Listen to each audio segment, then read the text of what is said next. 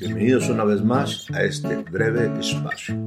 Soy Héctor Rocha y mi deseo e interés se centra siempre en que el tema del día de hoy me provea elementos importantes de reflexión.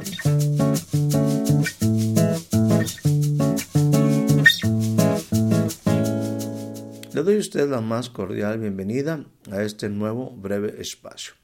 Permítanme leer de la carta del apóstol Pedro, la segunda carta del apóstol Pedro en su capítulo número 1, a partir del versículo 8. Segunda carta del apóstol Pedro, capítulo número 1, versículo 8. Y dice de esta manera, porque si estas cosas están en vosotros y abundan, no os dejarán estar ociosos ni sin fruto en cuanto al conocimiento de nuestro Señor Jesucristo. El que no tiene estas cosas tiene la vista muy corta, es ciego, habiendo olvidado la purificación de sus antiguos pecados. Por lo cual, hermanos, tanto más procurad hacer firme vuestra vocación y elección, porque haciendo estas cosas no caeréis jamás. Seguramente en algunos de los envíos tocamos, hemos tocado algunos, algunos aspectos de este pues precioso pasaje, ¿verdad? Este mensaje de la carta del apóstol Pedro. En esta ocasión quisiera enfatizar sobre el versículo número 10 algunas cosas. Dice, hermanos, te está hablando a una gente que es parte de una familia, quizás de esos de quien toma nombre toda familia en la tierra, me refiero gente que pertenece a Jesús, gente que es participante en Jesús. Dice, tanto más, procurad por todo lo anterior hacer firme vuestra vocación y elección.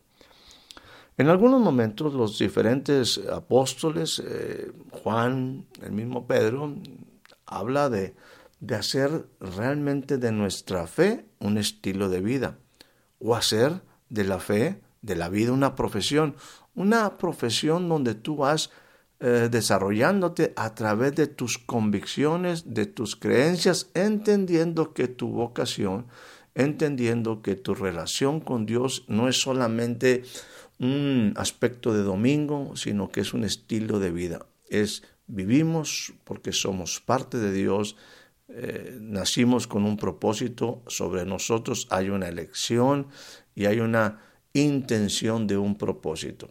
Y bueno, Mencioné la palabra elección porque ahora hemos sido elegidos, escogidos.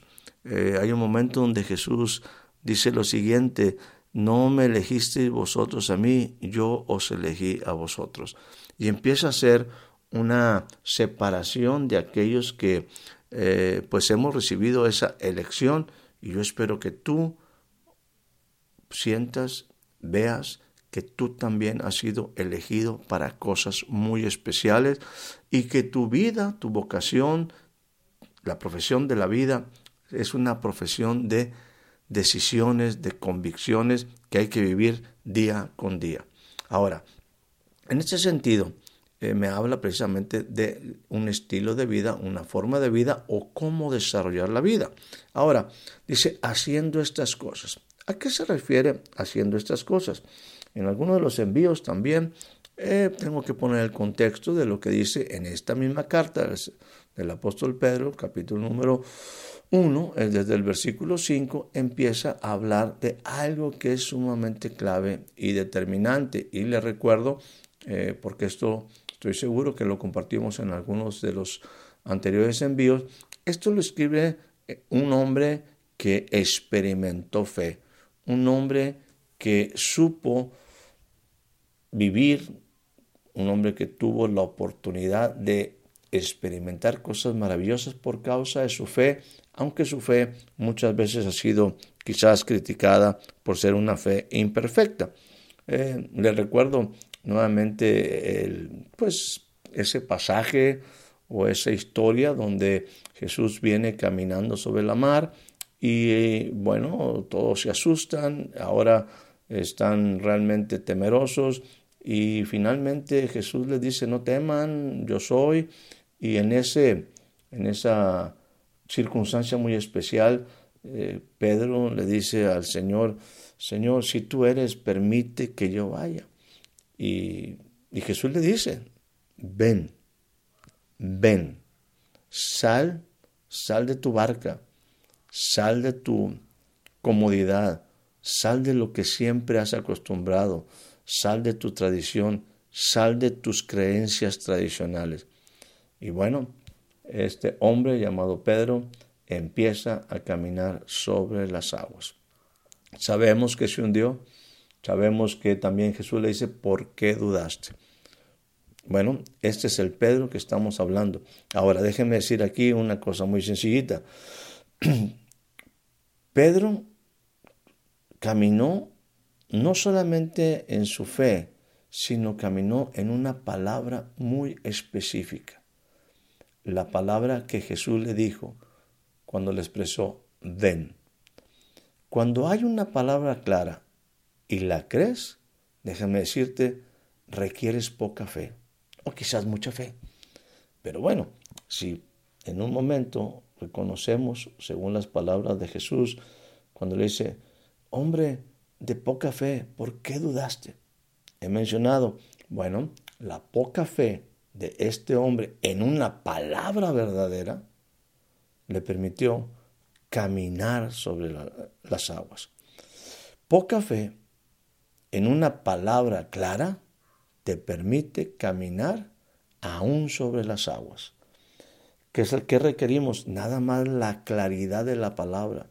Y si usted y yo, al decir poca fe, es porque somos seres que, pues, rodeados de incredulidad, de escépticos, todavía hay muchas cosas que nuestra fe obviamente no se perfecciona, pero cuando la palabra es clara, aún con poca fe, podemos andar sobre las aguas. Bueno, vuelvo al tema, porque es precisamente lo que eh, añadíamos o compartíamos en algún envío respecto a esto que Pedro ahora recomienda. Y vuelvo a decir, esta parte del versículo número 5 de la segunda carta del apóstol Pedro en su capítulo número 1. Dice, poniendo toda diligencia por esto mismo, añade a tu fe virtud. Ahí es donde utilizo el concepto de que tu fe no es suficiente. Necesitamos añadirle cosas. A la fe añade virtud, a la virtud conocimiento, al conocimiento dominio propio, al dominio propio paciencia, a la paciencia piedad, a la piedad afecto fraternal y al afecto fraternal amor.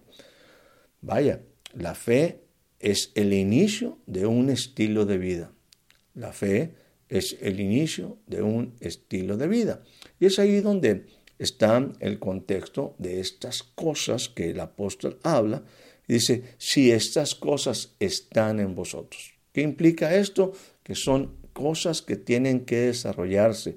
Insisto, esto es un estilo de vida. Y dice, y estas cosas no solamente están en ti, sino abundan, entonces va a suceder algo que es un resultado va a ser una consecuencia. No te van a dejar estar ocioso ni sin fruto en cuanto a lo que conoces del Señor Jesús. ¿Qué implica esto? Que cuando tú realmente conoces a Jesús, nunca vas a poder estar ocioso ni sin fruto. Cuando tú conoces a Jesús, no puedes permanecer ocioso y no puedes estar sin fruto. Yo espero que esto quede bien claro para ti y para mí. El conocimiento de Jesús, el conocimiento de, su, de Él, el conocimiento de sus palabras, de sus principios, nunca te dejará ocioso y tarde o temprano habrá en función a tu ocupación, en tu vocación y en tu elección, traerá un fruto. Y esto es algo maravilloso. Implica que cada vez que yo conozco algo, esta es una parte importantísima en, la relación de nosotros con Dios, con, una iglesia, por déjame utilizar este concepto, de no solamente ir a oír, sino entender que cada cosa que yo voy aprendiendo tiene que tener una consecuencia, tiene que haber un resultado. Cuando yo conozco a Dios, cuando yo conozco obviamente a Jesús, conozco sus principios, conozco sus palabras, me tiene que provocar, impulsar a ocuparme en algo Y eso implica en cosas buenas que tarde o temprano van a traer buen fruto. Y entre más voy conociendo, más voy aplicando. También esto me dice aquí en el versículo número 9 de este mismo pasaje, que no tendrás la vista corta. Y sobre todo, dice, no serás, no, serás ciego, olvidando olvidado la purificación de sus antiguos pecados. El conocimiento de Jesús, el conocimiento de la vida de Dios, me tiene que llevar a un resultado. Y déjeme decirle aquí que esto es sumamente importante. No puedo vivir constantemente en mi vida hablando de pecado. Gracias a Dios por el sacrificio de Jesús, pero la vida va más allá del sacrificio de Jesús, obviamente siempre con un fundamento, siempre cuando yo entiendo la importancia, lo, clave, lo determinante que fue el sacrificio de Jesús, yo tengo que entender que cuando yo acepté y reconocí lo que Jesús hizo en mi vida, con una sola ofrenda, Él hizo perfectos para siempre a los santificados, a los apartados, a los hermanos. Y entonces es donde está diciendo aquí, bueno, haz de esto tú una vocación y, una, pues bueno, haz firme tu elección. Porque mire lo que dice aquí, dice, porque haciendo estas cosas no caeréis jamás. O sea, no volverás a estar en pecado no volverás a estar en los mismos errores. Tu vida tiene que entrar en una dimensión donde no es toda ella simplemente protegerte de no volver a pecar. Es simplemente involucrarte, es simplemente incluir en tu vida los principios de Dios para que en consecuencia tú no caigas jamás. Y esto pareciera algo que es bastante complejo, pero bueno, Ciertamente esto es lo que el apóstol está hablando. Nos habla de conocimiento, nos habla de una visión mayor, en el sentido de no tener la vista corta, de no ser ciegos, sino que realmente entremos a un estilo de vida, parte de una vocación y de una elección. Dice, porque haciendo, implica nuevamente aquí la palabra haciendo, aplicando, viviendo estas cosas, no caeremos jamás. Bueno, ya estamos aquí en un punto sumamente importante y clave. Déjeme aquí utilizar un pasaje que se encuentra en el libro, en el libro de Job, capítulo número 35, y en su versículo número 3. Y entonces yo quisiera utilizar en el diálogo de un joven llamado Eliú ah, con Job una, pregunta que él hace en el caso de, de Job. Y le dice en, insisto, Job 35, versículo 3, el, la segunda pregunta. ¿Qué provecho, déjeme personalizarlo, hacia ti, hacia mí, qué provecho tendré de no haber pecado? ¿Qué provecho tendré de no pecar? ¿Se puede vivir una vida sin pecado? Bueno, aquí es importantísimo declarar que el único que vivió una vida perfecta, sin pecado, sin pecado, fue definitivamente el maravilloso Jesús.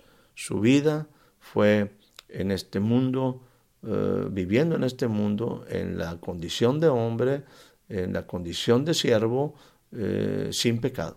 Es el único. Eh, su nacimiento también implica una diferencia a en relación a los que quiero mencionar.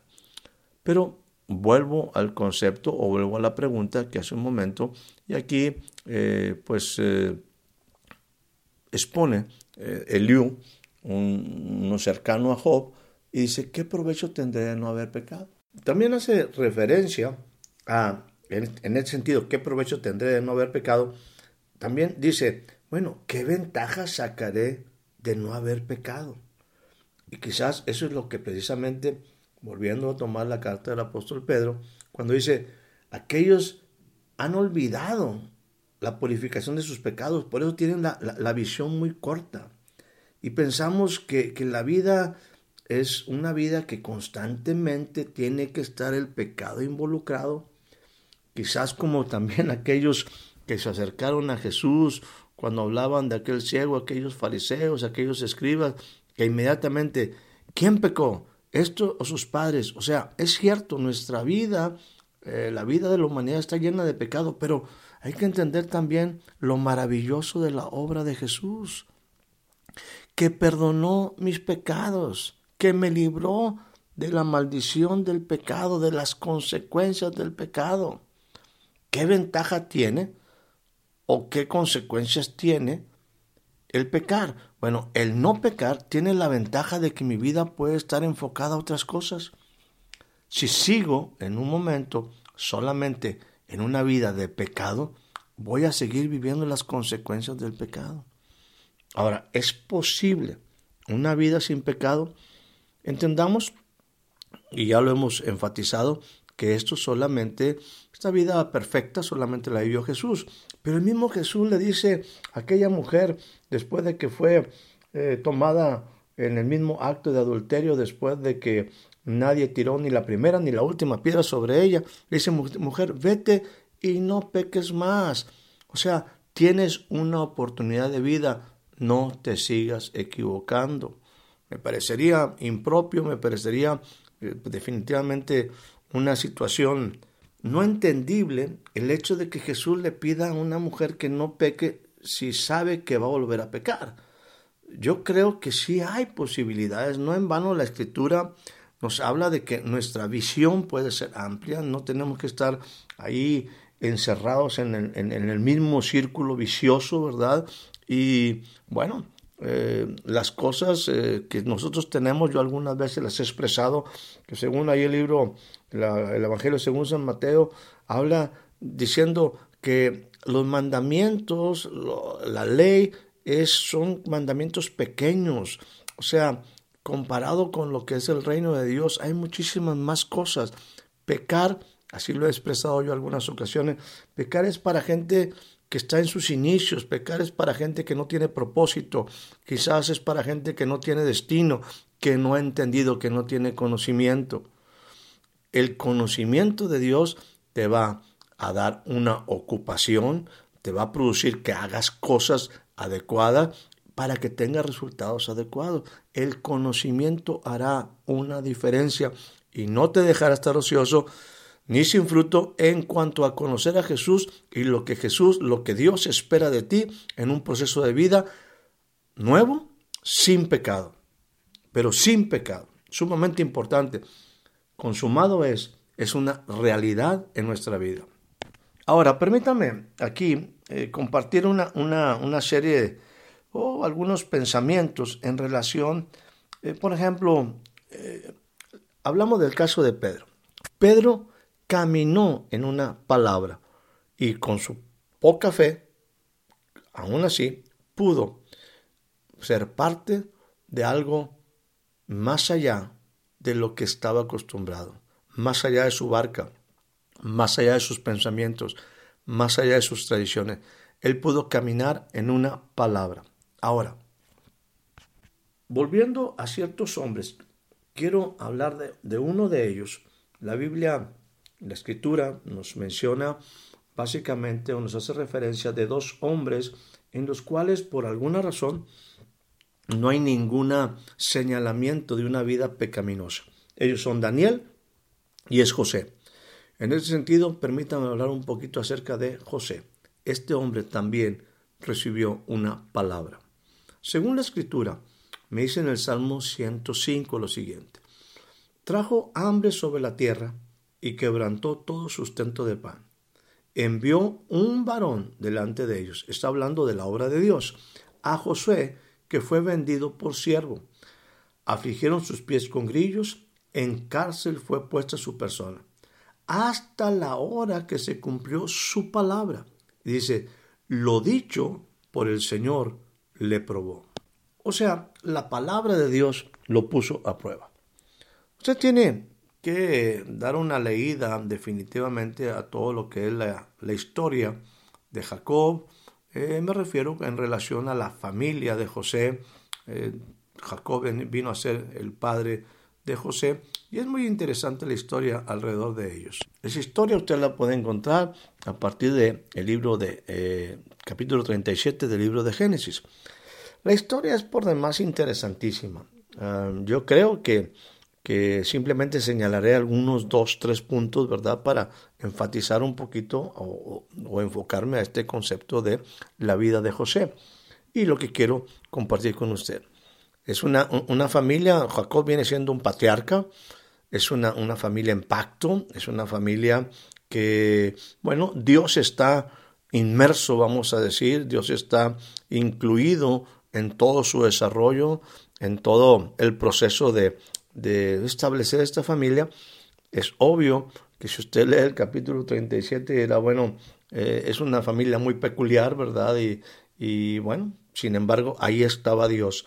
El asunto es que eh, a lo que quiero enfatizar, muy particularmente en el caso de la vida de José, primero es que José, en lo que vemos por ahí en estos primeros capítulos, eh, José no utiliza con frecuencia en lo que él, él, habla o en lo que sucede alrededor de esta familia la palabra Dios. Esa Dios habla o José usa la palabra Dios cuando se refiere ya el tiempo en el cual está revelando al, eh, al faraón el sueño. Aquel, acuerde, José viene siendo, hay películas, hay libros acerca de José el soñador, ¿verdad? Un hombre definitivamente próspero, un hombre que, un gran administrador, un gran líder, bueno, tantas cosas. Bueno, es solamente hasta cuando está eh, José delante de Faraón, cuando él menciona la palabra Dios. Pero en el, inicio, volviendo a hacer referencia al capítulo 37, en donde se habla de la familia de José, obviamente con el patriarca Jacob, es José cuando empieza a compartir con sus hermanos de que él tuvo ciertos sueños. En su lenguaje no dice Dios me dijo, no habla eh, anoche Dios me mostró, o sea, simplemente él soñó. Obviamente esos sueños tanto para sus hermanos como para sus padres, pues no fueron del todo, del todo bien recibidos, ¿verdad? Eh, es una, una, realidad. Y se empieza a desarrollar toda una, una serie de, de cosas alrededor de, de, José y su familia que, bueno, eh, simplemente hablan de que aborrecieron a José, aún más por causa de sus sueños, de sus palabras, su padre le reprendió. Bueno, la vida de José inició en un proceso bastante complicado, bastante difícil. José, estamos hablando que es un joven que tiene 17 años y, pues bueno, se encuentra con que sus hermanos querían matarlo, se encuentra con ahora en un pozo por ahí, después vendido. Bueno, la vida de José entra en un proceso sumamente complejo hasta que llega también a, Egipto, ¿verdad? Donde se desarrollan muchos años, muchos años por ahí. Y, y bueno, acusado falsamente, eh, bueno, tantas cosas alrededor de este hombre en la cárcel, revelando sueños, olvidado, muchas, muchas cosas están pasando alrededor de este joven. Estamos hablando de que eh, son 13 años ahí de, de bastante complejidad, bastante dificultades, ¿verdad? Entiende usted o entendamos que, que la vida de José pasa por situaciones bastante adversas un poquito ahí de, de, pues, vamos a decir, de relato, vemos a un José en ese momento en el que es vendido, que está ahí delante de, sus cautivos. Entiende que, que, era un ser humano, un joven de buen parecer, un joven fuerte, eh, ciertamente ahora vendido. ¿Qué está pasando por la mente de un José que ahora va rumbo a Egipto? solo, sin amigos, alejado de su papá. ¿Cuál sería su suerte? O sea, es un joven que tiene una sensibilidad, tuvo sueños, tuvo cosas buenas en su vida, pero ahora está pasando por un proceso sumamente adverso. Yo creo que eh, es obvio que ha de haber tenido temor, terror a las circunstancias, eh, dolor, no creo que lo hayan tratado de una manera pues, suave, no lo hayan tratado de una manera, pues era un esclavo. Y sin poder dominar sus emociones, me refiero eh, con, dificultad para, para poder eh, entender lo que estaba viviendo, ¿no? Eh, definitivamente, una de las cosas que, pasa aquí es que independientemente de que yo he mencionado de que José no utiliza la, palabra Dios, la verdad es que cuando ve uno el relato, siempre Dios estaba, dice la, la enseñanza, dice la escritura, que siempre Dios estaba con José. ¿Y qué, qué implicaba esto? Pues que obviamente José tenía una vida grata delante de Dios, nunca lo dejó solo. No lo menciona, pero es que en la vida de José, su vida era una, vamos a decir, su fe, su, su desarrollo de vida, era una vida natural al lado de su Dios. Era una, era él desarrolló, él aprendió a desarrollar una vida delante de Dios de tal manera que aún en las circunstancias más adversas, Dios siempre estaba con él. Estuvo con él en el trayecto, estuvo con él en la cárcel, estuvo con él cuando fue acusado, estuvo con él delante de Faraón. La gente decía, es que la vida de él es, está así o está saliendo adelante a pesar de las adversidades, a pesar de las contrariedades, porque Dios estaba con él. Lo que estamos diciendo del inicio del proceso es que José, obviamente en pocas horas, en muy poco tiempo, tuvo que aprender, eh, en, vamos, entró en un curso intensivo que para otros requeriría muchísimos años para poder pasar todo ese tiempo, como decíamos hace un momento en la escritura, o como leíamos, aprisionado por grillos y ah, ciertamente en la cárcel, en soledad, pero definitivamente este era un joven que estaba siendo probado por una palabra. Dios le había mostrado a él cosas muy claras y ahora esa palabra él la estaba, vamos a decir, estaba aferrado, estaba siendo probado en una palabra, en aquello que le había sido mostrado en sueño.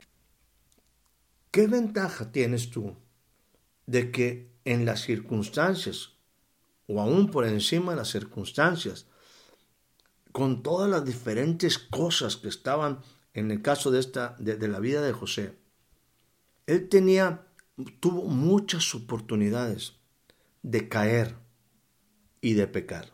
Sin embargo, tenía una relación profunda con Dios. Es obvio porque Dios nunca lo dejaba.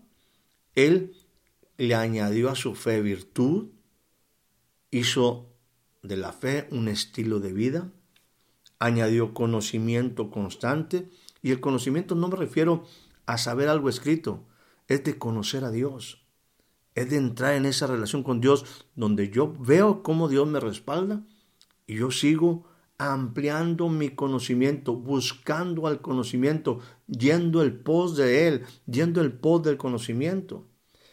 ¿Qué es lo que sucede? Que en ese proceso se empieza a manifestar, a materializar una vida en el espíritu. Aparece dominio propio. Es parte del fruto del espíritu. Aparece paciencia. La paciencia me, me hace ser diferente. Por ejemplo, me habla de piedad. Piedad implica que yo voy teniendo cada vez más, eh, déjeme decirlo, empatía con Dios, eh, me interesan más las cosas de Dios, me interesan las cosas buenas. A la piedad, obviamente, tiene que manifestarse en afecto fraternal. El afecto fraternal que le faltó a Caín. Caín mató a su hermano. José tenía todo para odiar a sus hermanos. Sin embargo, entendemos en el proceso que José ciertamente amó a sus hermanos cuando los vio ya al final de la historia y que se revela a ellos eh, él llora desconsolado, ¿verdad? O simplemente emocionado, ¿verdad? Eh, llora a lo mejor también en una, en una enjambre de sentimientos. Sus hermanos no entienden de qué, qué es lo que sucede. Después va y llora sobre sus cuellos. Dice, yo soy José, vuestro hermano. y no entra con rencor. Hay afecto fraternal. Es parte del amor es parte del propósito de Dios. Y entonces él empieza a decir, ciertamente, entiendan lo siguiente, ustedes hicieron esto, pero Dios me envió. Él sabía que Dios me envió para que yo estuviera aquí, para que preservara vida. José era un hombre con propósito. Se fue posicionado para preservación de vida. Él fue un hombre que tuvo toda la posibilidad de fallar. Sin embargo, él sabía muy bien que la fe era un estilo de vida. No es un momento del domingo, no es un momento simplemente de un instante de desesperación. No, no, no es probar a Dios en ciertos instantes, en ciertas circunstancias. No, la fe es un estilo de vida. Por eso el apóstol decía, añade a tu fe virtud, virtud conocimiento. O sea, desarrolla tu vida, haz de esto una profesión.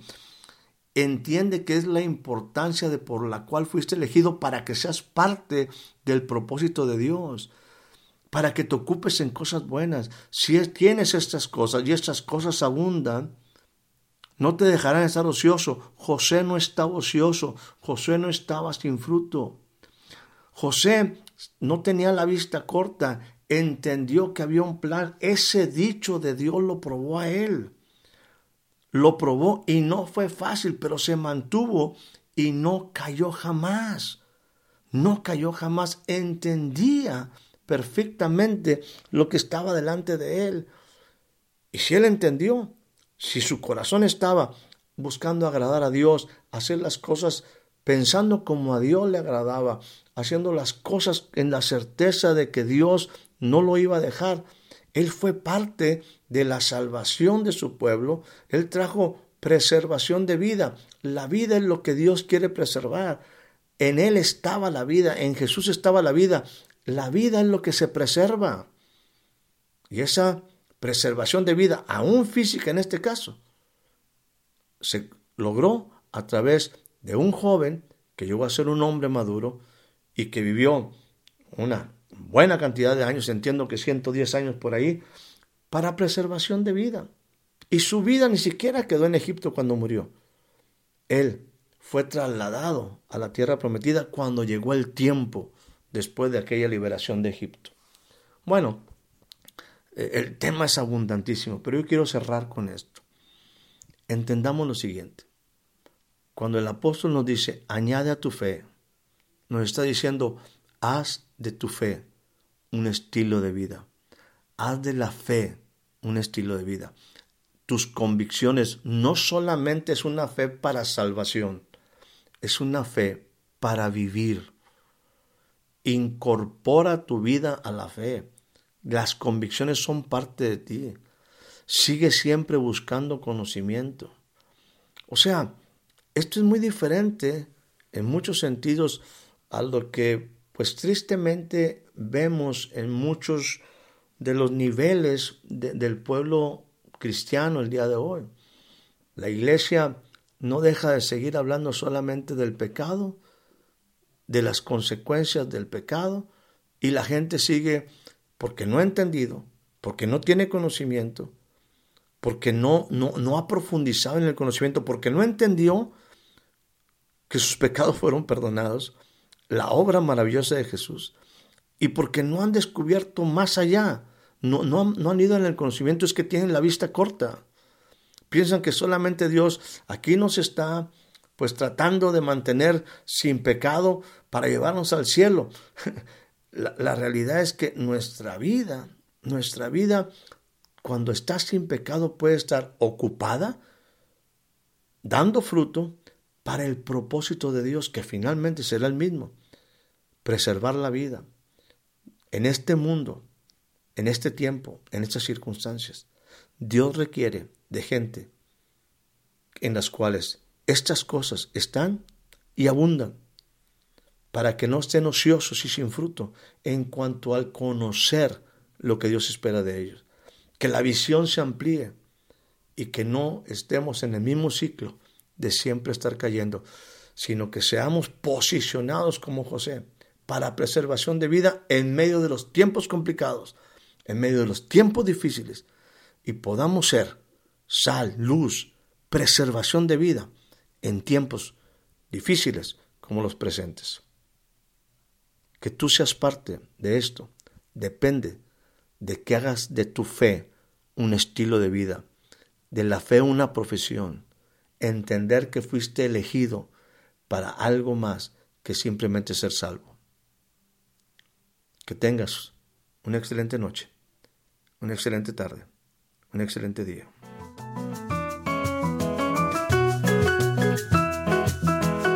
Muchas gracias por ser parte de este breve espacio. Hasta la próxima.